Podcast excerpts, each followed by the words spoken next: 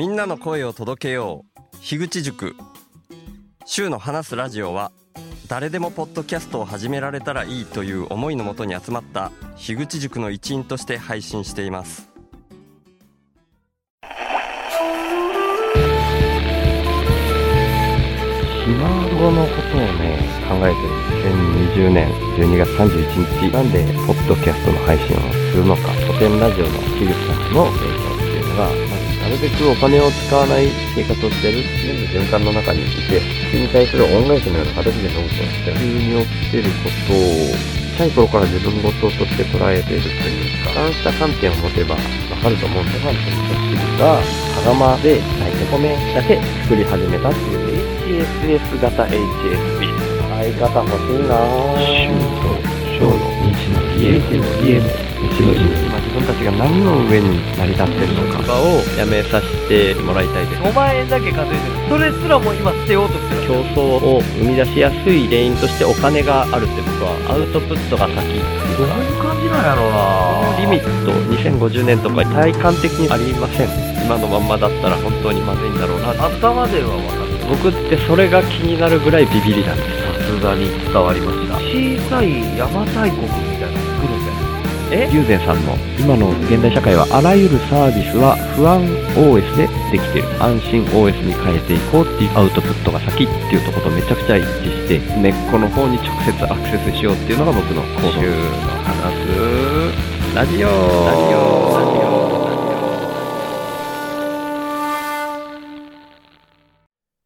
一人喋りでマイクの前に座って録音ボタンをポチって押すの実に2週間ぶりだったみたいです。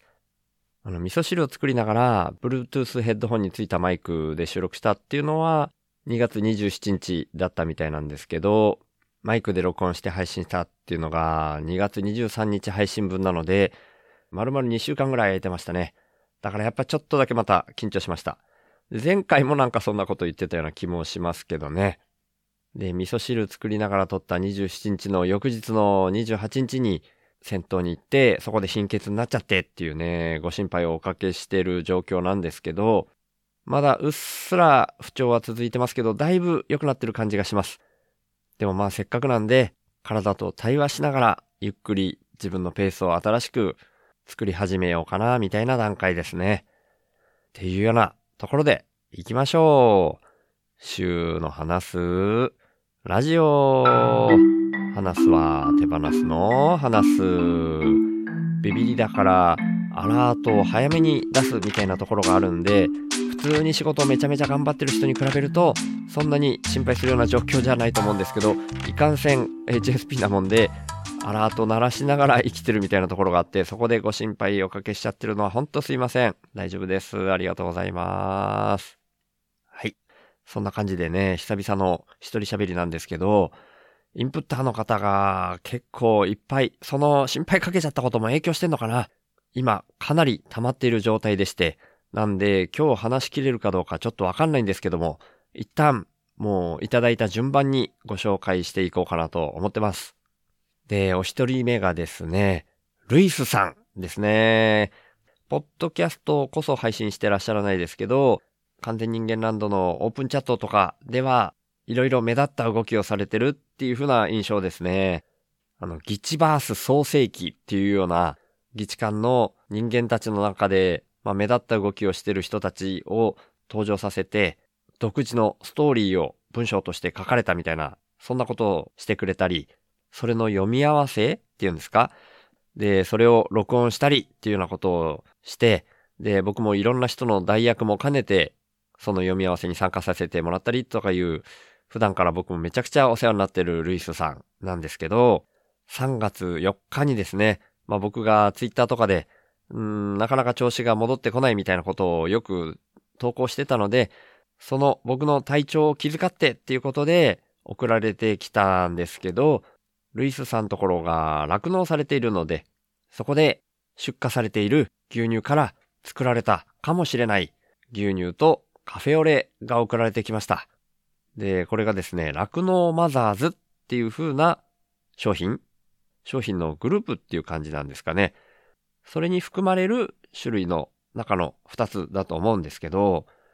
大阿蘇牛乳っていう牛乳とカフェオレですね。両方ともパッケージにくまモンが書かれてたりしますけど、そもそもは3月3日にその2つを写真に撮られたものを Twitter の DM で送ってこられまして、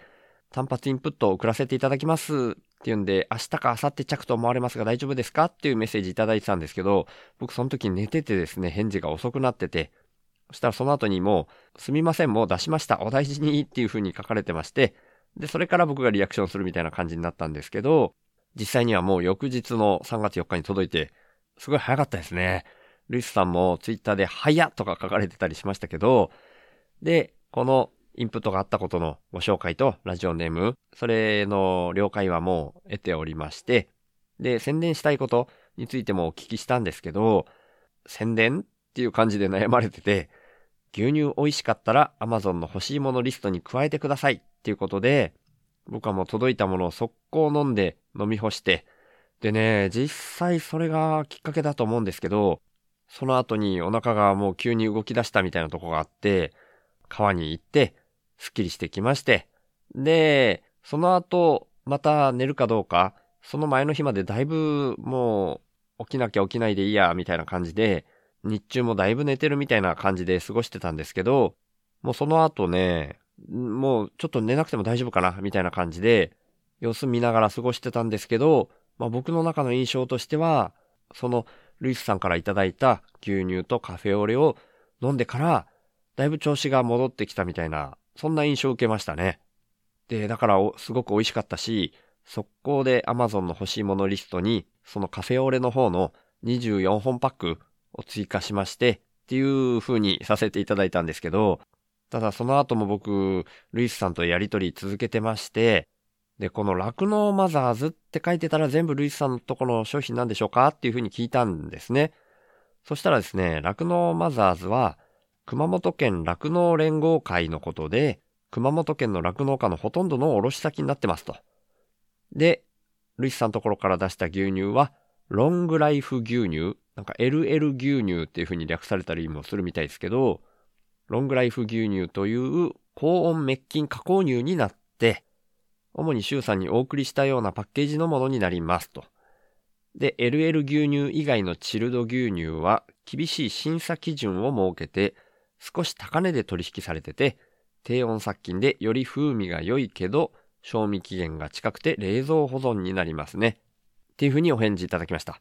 なんで、僕はあの冷蔵庫に電源を入れてないので、冷蔵庫使ってない生活っていうのをルイスさんも知ってくださってるので、そのロングライフ牛乳っていう常温保存できるものを送ってきてくださったっていう感じでしたね。で、ただ僕がこのルイスさんもね、なんか完全人間ランドっていうと、本田兄弟紹介さんとか、オイダブレッドラボの古田さんとか、そういった方々がね、人間の皆さんに商品が大人気で、その応援の意味も兼ねてみんな買ってるみたいなところがある感じがしたもんで、ルイスさんを応援するような意味で買えるものがないかな、みたいに思って、ちょっとその辺をやり取りしたんですけど、まあ、ルイスさんその牛乳って、そのアレルギーとかがあるから進めづらいジャンルだとか、あとはその LL の商品の中のどっかにちょっとだけ入ってるみたいな感じらしいんですよね。なんで、酪農マザーズのロングライフ牛乳で僕が検索してヒットした酪農マザーズのページ、それで聞いてみたりもしてたんですけど、まあそれの中にどこかにちょこっとだけ入ってますねっていう感じらしいですね。なんで、まあ、ルイスさんところで個人で商品を販売されてるっていうことがないので、なんていうか、こう、間接的な応援みたいな感じで、これを買うと、もしかしたら、ルイスさんのところの牛乳とかが入っているかもしれないみたいな、そんな風にするしかないのかなっていうような感じですね。なんで、そんなやりとりの挙句に僕が、いや、本当にめちゃくちゃありがたかったし、目いっぱい宣伝したいなっていう風にお伝えしたら、ルイスさんは、じゃあ、美味しかったって週報で言ってくださいっていうことだったので、もう全力で言わせていただきます。ルイスさんからいただいた大阿蘇牛乳とカフェオレ、めっちゃくちゃ美味しかったです。もうこれは味も本当に美味しかったですし、まあ僕の場合は精神的にめちゃくちゃ弱ってるところに染みたみたいなところがあって、実際それを飲んでから調子が良くなったみたいなところもあるんで、個人的には本当におすすめできると思います。で、週の話すラジオの公式ページの方にも、一応そのロングライフ牛乳で検索してヒットしたページ、そのリンクも貼らせていただきたいと思ってます。ルイスさん本当に今回はありがとうございました。ルイスさんは初めて単発インプッターになってくれたという形なので、最後のお名前の読み上げにも今回から加えさせていただくっていう形になります。本当にありがとうございました。で、次はですね、つかの間さんですね。つかの間さんはもう、週報インプッターを始めて初期の頃からサブスクインプッターの方になってくださった。で、あとは単発のインプットも何度か送ってくださったことのある、もう常連のインプッターさんですね。で、今回は欲しいものリストの方に Amazon ギフトカードも置いてるんですね。で、500円のものと1000円のものが置いてあるんですけど、そのうちの1000円の Amazon ギフトカードが郵送で送られてきました。で、それについて僕は各種 SNS で投稿とかもしたんですけど、で、そこでね、ぶっちゃけた、もう仲がいいからこそっていうような感じで、そんな贅沢を言わせていただくとっていうところで、万が一次回があるとしたら、これは週の話すラジオの公式サイトの方の週にインプットするっていうページの方で、単発でインプットするっていうページを今は追加させてもらってるんですね。で、そちらでインプットいただくと、要するにカード払いで口座に入金されてくるっていう形になるんですね。なんでそちらの方が僕としては固定費に当てることができるので、そちらの方が嬉しいですっていうような内容で今回投稿させていただいたんですね。まあ、これストライプのサービスを使ってるんですけど、サブスクじゃなくて単発でもカード払いでの入金ができるっていうところで、金額としては単発で100円、500円、1000円の中から選べるような形になってるんですけど、そっちの方が僕としては個人的には嬉しいっていうのがどうしてもあるんですね。これはもう過去に何回か話してはいますけど、せっかくなんで今また改めて説明させていただきますと、Amazon 欲しいものリストっていうのは、週報インプッターを始めた初期の頃に、その欲しいものリストを公開してほしいっていう声があったので、公開させていただいてるんですけど、まあ実際僕はこの最低限の暮らしをする中で、本当はその物欲っていうのは強い方ではないんですよね。で、まあまあ結構いろいろ置いてあるじゃんっていうふうに思われるかもしれないんですけど、それは必要なものっていうよりも、強いて言えばみたいな形で置いてあるものの方が多くて、まあ以前はですね、あのカセットボンベとかも置いてあったりもしたんですけど、それはどうしても必要なものの中の一つではあるんですけど、今のところ以前にネボちゃんが一気にバーンと送ってきてくれたものがまだあるので、なくなるのはまだまだ先かなっていうところで欲しいものリストからは消してたりして、今は本を置いていることが多かったりするんですけど、もともとは週報インプッターっていうのは、僕がアウトプットが先で生きていくっていうことを実験的にやってますけど、とはいえ世の中が急に変わることはないから、やっぱりどうしても最低限固定費がかかってしまうっていう今の世の中の流れ、それに急に抗うことは僕ができないので、その固定費を賄うためっっていう目的が大部分を占めるっていうような感じなんですね。どうしても今、1ヶ月に5万円っていう、その5万円のうちの100%固定費っていうわけじゃないですけど、多分8割ぐらいは固定費なんですよね。家賃、電気、水道、あとはネット接続と、まあ車も今は持ってしまってるので、車の維持費、あとは最低限の食費ですね。それらを全部合わせて5万円みたいな感じになってるんですね。で、欲しいものリストに載せているものっていうのは、今は少なくとも、その5万円の固定費以外のものになってしまうんですよ。なんで、ありがたいことにサブスクインプットを40人以上の方からいただいてて、本来月額5万円ずつ僕が貯蓄が削られていくものが4万円ちょっとで済んでいるっていう感じにはなってるんですけど、それでも今でも順調にというか4万円ちょっとっていうのがどんどんどんどん貯蓄から削られていってるっていう状況なんですね。なので、それが単発であっても、もし、そのギフトカードとかで送っていただけるっていうようなお気持ちがあるんであれば、僕としては、インプッターの方が送ってくださる額が同じ1000円なんであれば、その単発のカードで送ってくださる僕の銀行の口座に直接入る金額の方が、Amazon ギフト券とか、Amazon 欲しいものリストのものが届くものに比べると、その月額の固定費に当てられる金額の方が、もう正直何十倍も嬉しいっていうところがあるんですね。なんで、せっかく送ってくださったお気持ちに水を差すような気持ちがして、めっちゃくちゃ心苦しいっていう感じはあるんですけど、まあ実際その Amazon ギフトカードであっても本当にめちゃくちゃ嬉しいんですけど、もう長いことやりとりさせていただいてる親しい塚の間さんだからこそみたいな感じで本音でそんな風に書かせていただきました。で、実際それにリプライで塚の間さんからも了解しましたみたいにお返事いただけたんで、まあこの気持ちが伝わってるといいなっていう風には思ってるんですけど、まあせっかくなんで、皆さんにもそんな感じの状況がもうちょっと正確に伝わったらいいなっていうふうに思ったので、今回はそんな風にお話しさせていただきました。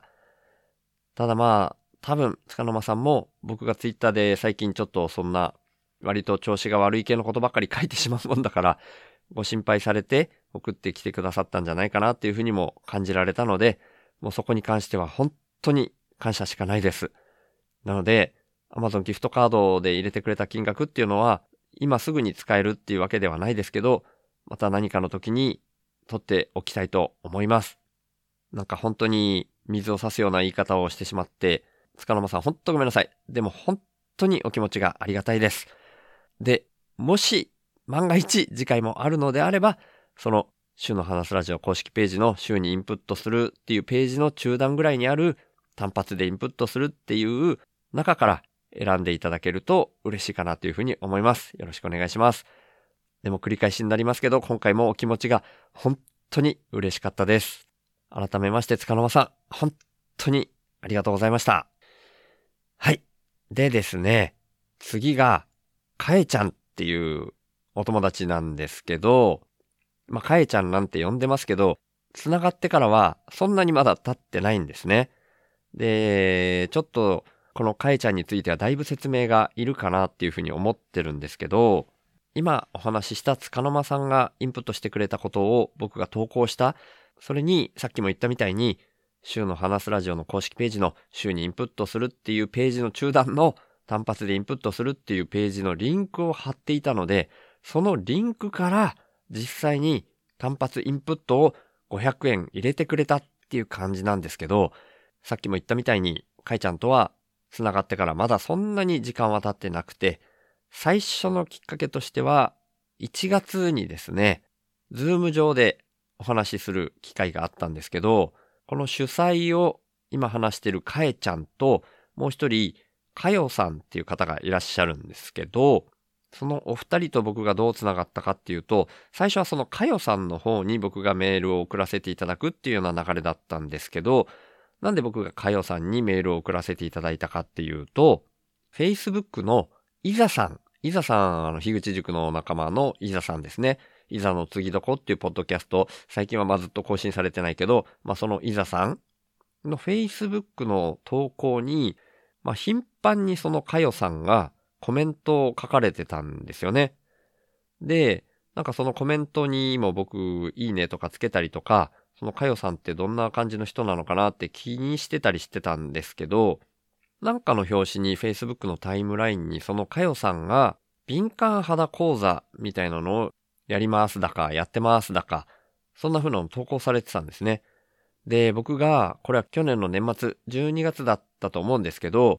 冬は乾燥して僕、体が痒くなるんですよね。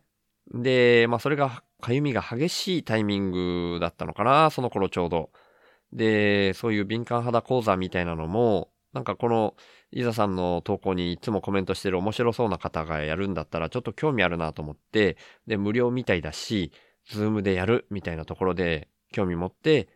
その申し込み先みたいなメールアドレスが書かれていたので、で、メールしたんですね。で、そしたら、1月にまたありますっていうことで、そのズーム会のリンクを教えていただいて、で、1月になってそこに参加したんですね。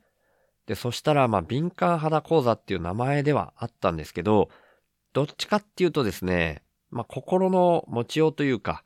そんな感じの話がメインだったんですね。で、その敏感肌講座っていうのは、毎月開かれていて、かよさんとかえちゃんが、毎回二人で開催されていて、その時にタイミングが合うお友達が、もう気軽に入ってくるみたいな、そんな感じで進めてたみたいだったんですね。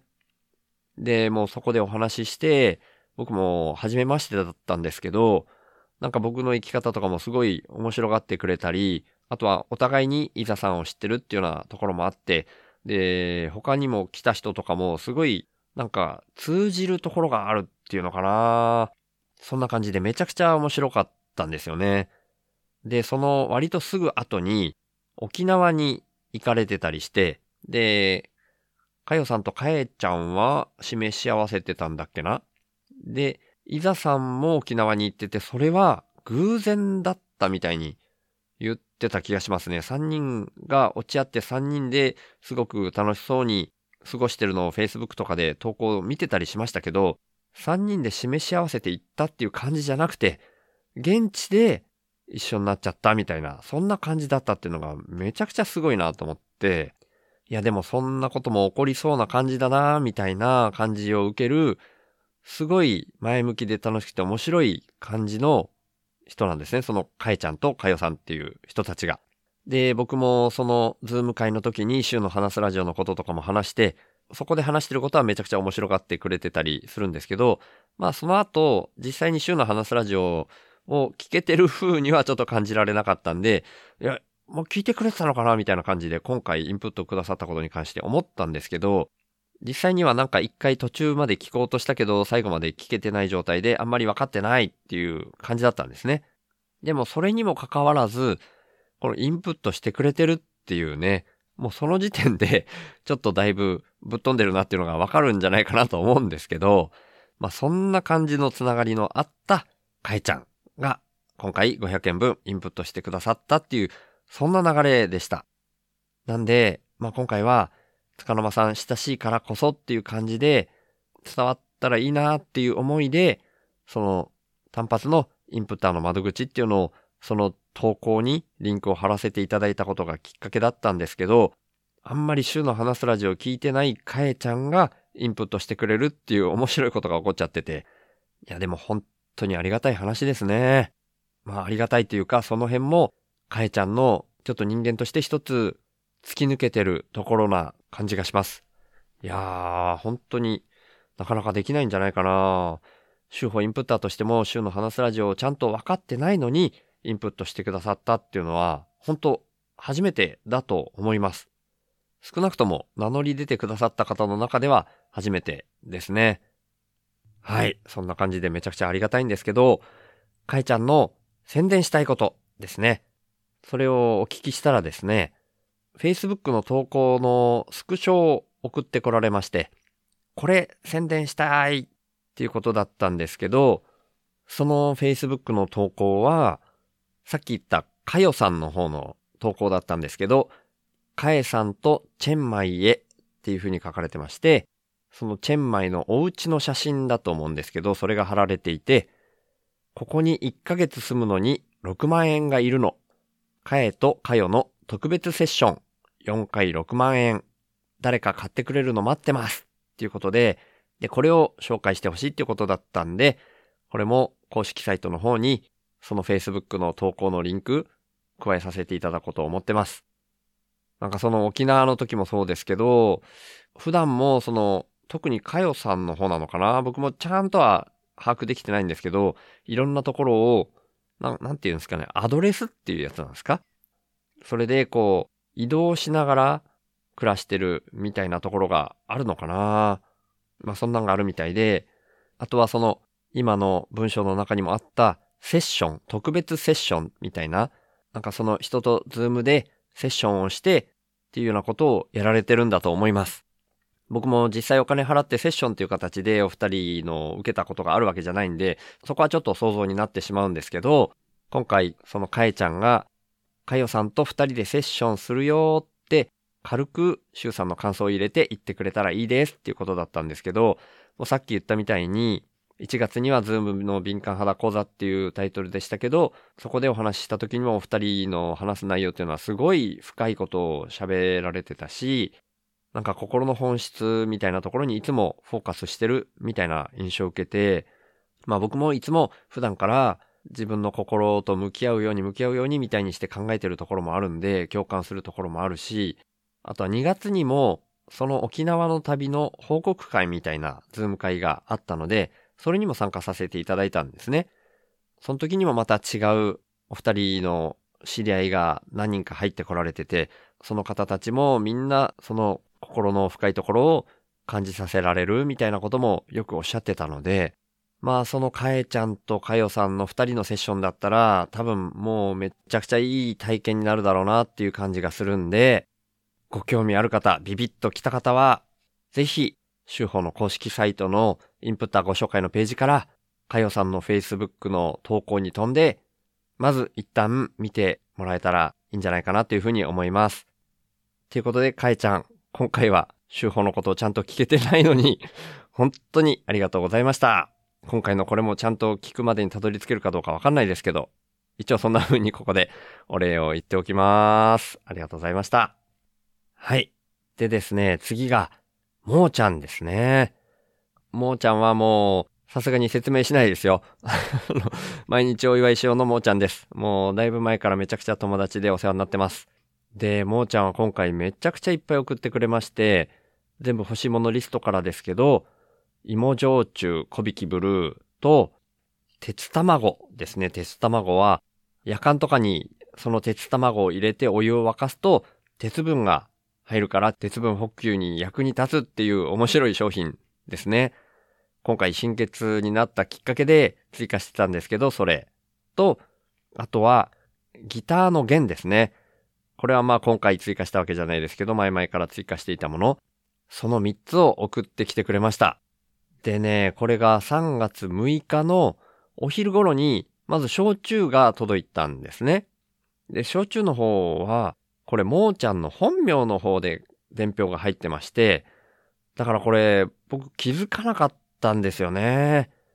で、ああ、これはわかんないなと思って、後で投稿して、名乗り出てくださいっていう風に書かなきゃみたいに思っていて、で、夕方ぐらいに、鉄卵とフォークギターの弦がこれは一つの箱に入って届いたんですけど、そこにまた伝票が二つ入ってまして、そのギターの弦の方の伝票は、もうって書かれてたんですね。なんですけど、その鉄卵の方の伝票はですね、その芋焼酎と同じ、僕が見覚えのない、もーちゃんの本名が書かれてたんですよ。なんで、あ、これは一緒に届いたけど、片方はもーちゃんからのギターの弦で、この鉄卵は焼酎と同じ型で、もしかしたら、初めましての方なのかななんて思いながら、まずはその焼酎と鉄卵のインプットがあったっていうことと、まあよかったら名乗り出てくださいっていう投稿をしたんですね。そしたら、そのちょっと前にもーちゃんが、フォークギターの弦と鉄卵が届いたっていうアマゾンからの通知が来てたっていうツイートをしてたんですね。住人の方に直接手渡してくださったらしい。Amazon さんご丁寧にありがとう。ついでにハグサービスとかないかなっていう風にツイートしてたんですけど、で、そのツイートと僕のツイートを両方気づいたイザさんが、僕のツイートにリプライでもーちゃんのさっきのツイートのリンクを貼って、ちょっと違った笑いみたいな感じで書いてくれたんですね。で、そこで僕は初めて、あ、じゃあこれはもーちゃんの本名だったんだっていうことが分かって、で、それで全てが発覚したっていう感じだったんですけど、だからこの3つとも全部、もーちゃんからのインプットだったっていうことでした。で、その後も、ツイッターのリプライ欄とか、DM でもーちゃんともやりとりしてたんですけど、ギターの弦は私じゃないよーとか最初書いてて、そしたらその後で、あ、やっぱり私だったって言って、配達完了のスクショを送ってきてくれたりもしてたんですけど、もーちゃんもやっぱり今回僕がしばらくツイートとかで、あの、調子悪いっていうようなことばっかり書いてたから、それで心配して送ってきてくれたんだと思います。その、フォークギターの弦の伝票の方にだけ、もーちゃんのもーっていう表記が書かれてたんですけど、その伝票には体に気をつけてねっていう風に書いてくれてたので、そんな気持ちからこんな3つも送ってきてくれたんだと思います。もう過去に何回も話してるから耳たこかもしれないですけど、もーちゃんにはもういっつもお世話になってて、言葉ももう本当に毎回同じで、同じ表現しかできないことがもう心苦しいな、みたいな感じすらしてきちゃうんですけど、もうこういう風に言うしかできないんで、今回も同じ感じで言っちゃいますけど、もーちゃん本当にいつも感謝してます。ありがとうございます。まあ、焼酎は健康のためっていうよりは、たまにやっぱりズームとかでみんなと飲んだりするときに、何かやっぱりお酒がないとちょっと寂しいところがあったりするので、その時に楽しみで飲ませていただきますけど、鉄卵はこれからお湯を沸かしたり、味噌汁炊いたりする時に入れて、鉄分補給として使いたいと思ってるし、で、ギターの弦はですね、これはフォークギターの弦なんですね。で、フォークギターは、この軽音合宿とかで使うわけではないんですけど、これ前に何回か、まちゃこさん、樋口塾の仲間のまちゃこさんが主催で、ゆるゆる合奏部っていうのをやったりするときにギターを弾いたりとか、普段趣味で弾いたりすることもあるし、あとは、ちょっとまだ公開するのは先かもしれないんですけど、何人かの仲間と、そのゆるゆる合奏部に近いような形で、それを出すみたいなことをしたいんですけど、その練習に使ってたりはするんですね。で、今もそのギターに弦は貼られてるんですけど、実際今のギターに貼られてる弦は、もう何年前かわかんない、5、6年以上は経ってるんだと思うんですけど、何ヶ月か前に久しぶりにフォークギターを引っ張り出してきて弾こうとしたら、一つの弦は切れてたりしたんですね。なんですけど、その切れてる箇所が一応端っこの方だったんで、もう一回無理やり貼り直して、それで弾いたりしてるんですね。なんで、その弦だけは音がこもってたりするのもあるし、去年の9月にいいかねパレットに持って行って、ポッドキャスト焚き火フェスとかで、ラッキーさんとかにも弾いてもらったりしたんですけど、このギターの弦はもうだいぶ古くて硬くなっちゃってて弾きづらいみたいなこともおっしゃってたんで、やっぱりちゃんと貼り直さないと難しいのかなと思って、まあそれで一生懸命弾いたりはしてるんですけど、その弾きづらさと音がなかなかいい音が鳴らないっていうところで、それで欲しいものリストに追加してた弦なんですね。なんで、時間ができたら貼り直して、その弾きやすい弦でまた練習を続けていけたらなっていうふうに思うので、もーちゃんのおかげで体も鉄分補給ができるし、心の健康を保つ意味でのギターも快適に弾けるようになると思うんで、毎回同じ言い方だけど、もーちゃん今回も本当にありがとう。いつもめっちゃくちゃ感謝してます。はい。で、次がですね、モリリンさんなんですけど、モリリンさんは以前に一度お話ししたことがあるんですけど、4月1日のいいかねパレットオフ会、それを開きますっていうふうに僕が最初に週の話すラジオで配信した1月18日、その配信に反応してメールをくださった方なんですね。だから4月1日のオフ会には参加してくださるメンバーのお一人に今もなってるんですけど、そのモリリンさんが今回久しぶりのサブスクインプッターです。もう途中で塚の間さんへのお返事の話の時にもう説明しました月額固定費がかかってしまうっていうそのクリティカルなところに一番効くのがやっぱり本来の週報インプッターなんですね。このサブスクが一番直接的に効果があるから、額は少なくても、本当にこれが一番嬉しいんですね。そのサブスクインプッターになってくださいまして、金額の方は300円です。もう100円からでも大丈夫なのに300円入れてくださるっていうね。で、モリリンさんがね、今までにオープンチャットとかディスコードとかそういうのに、まあ、オプチャでロム専っていうんですか見るだけはしてたけど、発言とか一回もしたことがないっていうような状態からメールくださって、まあ、いわゆるその古典ラジオとか、議事の完全人間ランド周りの人たちに初めて絡むみたいな機会として捉えてくださったんですね。で、勇気を振り絞って申し込んでくださったっていうのがきっかけだった、その森林さんが、まだそのオフ会、4月1日のオフ会を待たずに、週報インプッターの方のサブスクインプッターになってくれたっていうのが、これがもうめっちゃくちゃ嬉しくて、まあもちろんズームではお顔を拝見したりはしてますけど、4月1日に初めてお会いするのが、ますます楽しみになりましたし、うーん、なんかね、もう、いい言葉ってもっと他にいっぱいないんですかね。本当に嬉しいですっていうようなことしか僕の語彙力では言えないんですけど、もうほんとそんな感じです。で、週報でラジオネームと金額のご紹介してもいいですかっていうのもご快諾いただいてますし、宣伝したいことをぜひ教えてくださいっていうふうにも言ったんですけど、宣伝は特にありません。むしろこのようなご縁があったことに感謝でございますっていうふうに書いてくださってまして、もうこちらこそですとか、感謝しかないですとか、もう今までと同じ言葉上では同じ表現しかないんですけど、もうめちゃくちゃ嬉しいです。もう僕なんかそのオフ会もね、オフ会をやりたいですって声を上げることしかできないみたいに思っていて、でもそれをきっかけにして一応、そんなに大規模じゃないけど、4月1日にみんなが集まる場が作れるっていうことが僕にとってもすごく喜びというか、ありがたいことでしかないんですけど、そのこと自体をご縁があったことに感謝でございますっていうふうに言ってくれて、めちゃくちゃ救われる思いですね。森林さん本当にありがとうございます。そして途中でも言ったみたいに、一番僕にとって嬉しいサブスクインプッターになってくださいまして、本当にありがとうございます。そして4月1日初めてお会いしますけど、その際はぜひまたよろしくお願いします。はい。そしてですね、もう一方いらっしゃるんですよね。次が最後です。次が、イザさんですね。イザさんは3月7日お昼ぐらいに届いたんですけれども、前半の方で話したルイスさんからいただいた牛乳とカフェオレ、そのカフェオレの方の24本パック、これを Amazon の欲しいものリスト、僕のに追加をしていたんですけど、それをもう早速、イザさんがその欲しいものリスト経由で送ってくださいました。あ、もうイザさんの説明なしに始めちゃいましたけど、まあ途中でも話しましたね。かえちゃんとかかよさんとつながるきっかけになってくださったのもイザさんですね。で、この週報インプッターという形が始まった当初からずっと応援してくださってますし、さっきから何度も言ってしまっているサブスクのインプットの方ですね。そちらの方でも一番金額大きい額をインプットしてくださってるのはイザさんなんですね。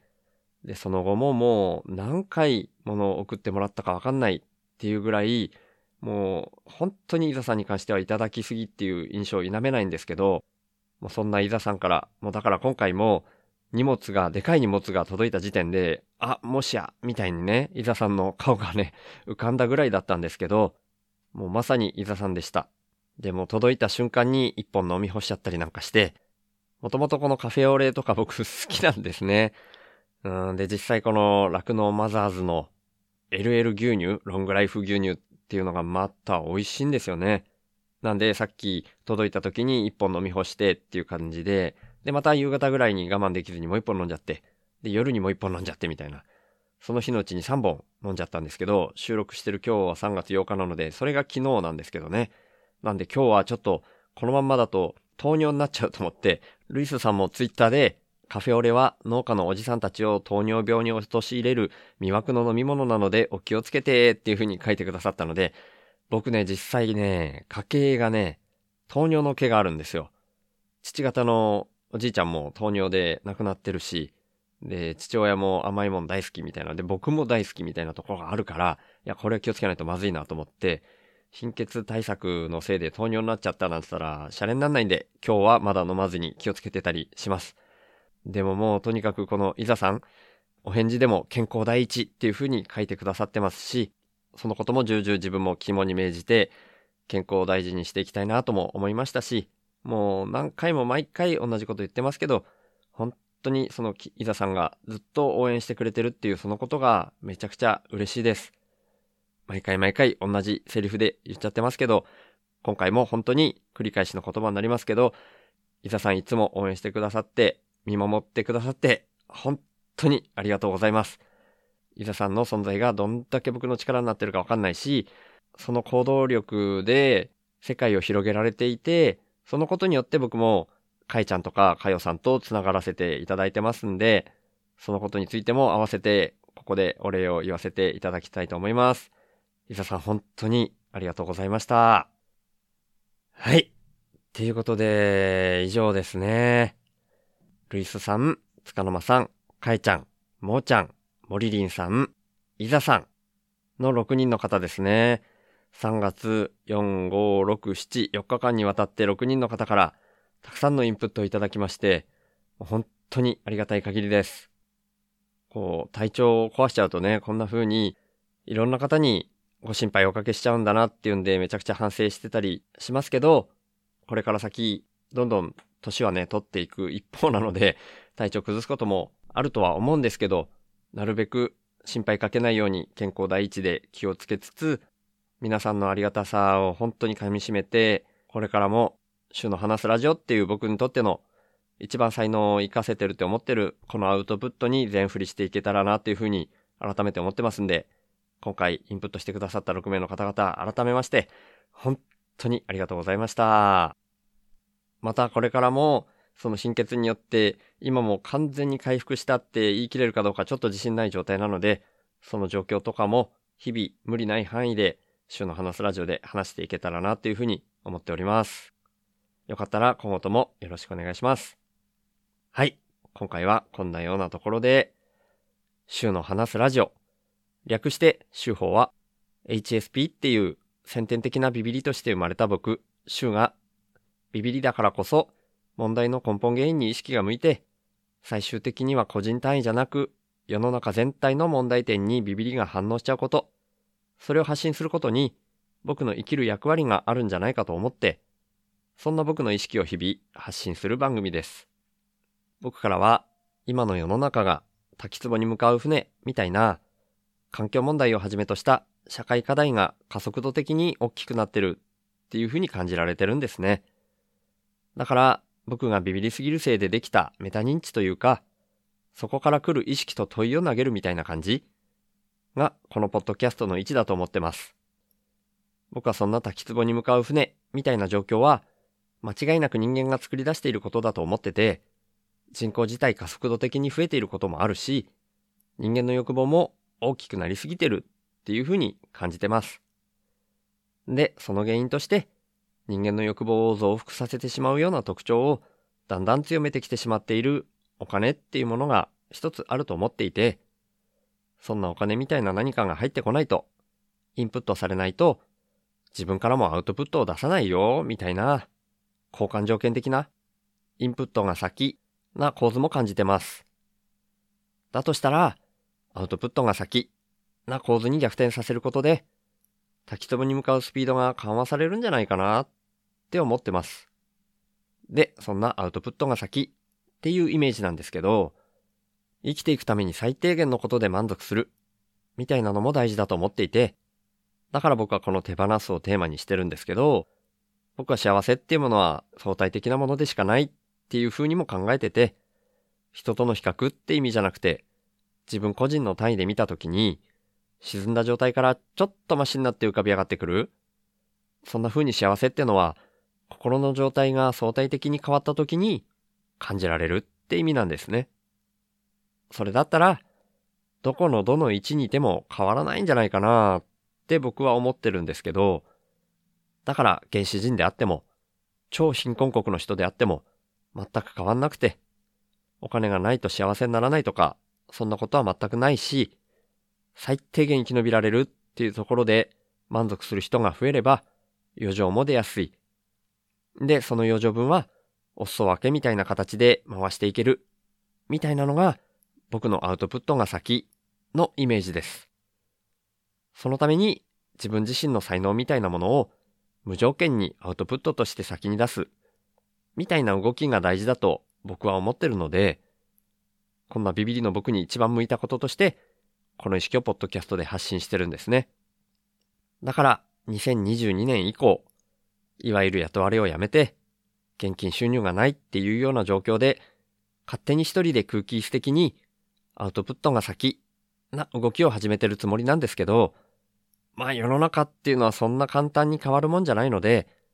僕の貯蓄が尽きるのが早いか、そんなアウトプットが先な循環の社会が来るのが早いか、みたいな状況になってますけど、そんな僕が最低限の資質で暮らしながら、アウトプットが先なこの動きを続けるために、週報インプッターっていう名前で、スポンサーの権利の販売を始めました。1ヶ月に100円以上の定期購入の形式ですけど、週報インプッターになってくれた方は、初回は週報内で僕が宣伝させていただいた上で、公式サイト内に掲載します。加えて、1ヶ月に数回程度ですが、番組の最後にラジオネームの読み上げをさせていただきます。僕は数年前から、なるべくお金を使わない生活を徐々に徐々に進めてきたんですけど、今の僕の1ヶ月の支出額は約5万円です。それに対して今は42人の方から週報インプッターとして毎月サブスクでいただいている形になってまして、その合計月額は9010円になりました。今回は森林さんがサブスクインプッターとして加わってくださったので、人数が1人増えて42人、金額の方も9000円台に乗りました。森林さん本当にありがとうございます。そして皆さん本当にいつもありがとうございます。そんな週報インプッターの入り口は概要欄にありますので、もし本当に心から購入したいっていうふうに思われる方がいらっしゃいましたら、ぜひよろしくお願いします。ただ僕としては、そんなアウトプットが先で循環する社会が来ることの方が大事だと思ってますので、これももしよかったら、週の話すラジオを SNS 等で投稿とか拡散とか、あとはポッドキャストで喋ったりとか、そんな風にしていただけたらなーって思ってるんですけど、週の話すラジオを聞いた方が、自分なりの深いレイヤーからメタ認知して、自分の生き方を見直す、みたいな機会が少しでも増えたら、僕にとってそれが一番嬉しいです。この番組は、富士山、大輝くん、しょうまさん、いざさん、もーちゃん、みそさん、あさぎりさん、森田くん、バナナさん、たけるさん、もぐたん、つかの間さん、あいちゃん、てきりゅうざんさん、はっしーのさん、くくらかずみさん、とうとちゃん、月のせらびさん、なっちさん、あいりちゃん、いっしゅうくん、ひろろさん、みたらしさん、あじゅさん、まえりょうさん、本田兄弟紹介さん、ひなわ銃男子翔平さん、じろうさん、なかちゃん、サボテン妻のちょっと耳貸しての3人さん、ちっぺさん、みかさん、たまちゃん、紫さん、れいこさん、ともきさん、かせおちゃん、謎の工学インプッターさん、しおすさん、メリーちゃん、たけちくさん、周南の伝送さん、あーたん、ずしさん、けいさん、なずぐるさん、イランクーさん、けいくん、青柳高也さん、ねぼちゃん、ムニットさん、山田太郎介さん、りょうさん、とばりさん、シュラさん、ダマさん、栗原さん、みっちゃん、マスさん、あいこさん、ようせいさん、ケンデアくん、本田翔一郎めぐみさん、ナンジーさん、ゴリさん、N さん、辻本京介さん、アキさん、じゅんぺいくん、シュウカさん、レッドさん、カッシー、モンドさん、ボイスリーさん、センちゃん、MK さん、ルイスさん、カエちゃん、モリリンさんのインプットアドでお送りしました。そして、週の話すラジオをいつも聞いてくださってる方、今日初めて来てくださった方、本当に感謝してます。ありがとうございます。ではまた。